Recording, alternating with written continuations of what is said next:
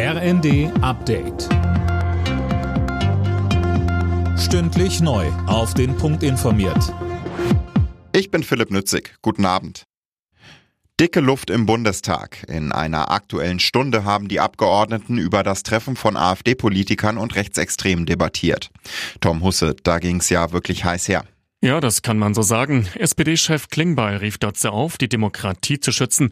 Die aktuellen Proteste würden zeigen, dass viele Menschen die Nase voll von der AfD hätten.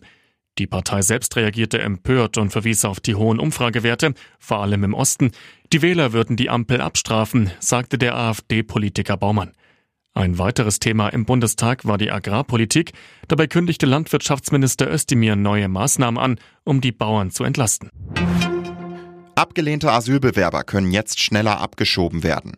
Der Bundestag hat mit den Stimmen der Ampel ein entsprechendes Gesetz beschlossen.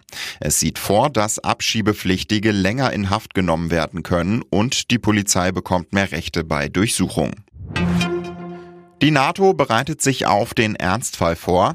Das Verteidigungsbündnis hat ein Großmanöver angekündigt, um Russland abzuschrecken. Mehr von Cornelius Dreger.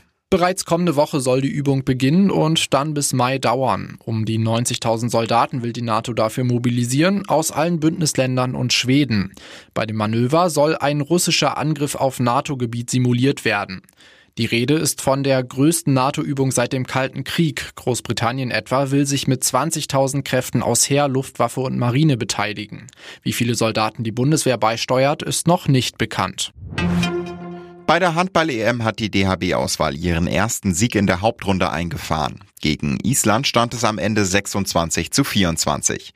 Überragender Mann auf der deutschen Seite war Torwart Andreas Wolf. Der nächste Gegner ist dann Österreich am Samstagabend. Alle Nachrichten auf rnd.de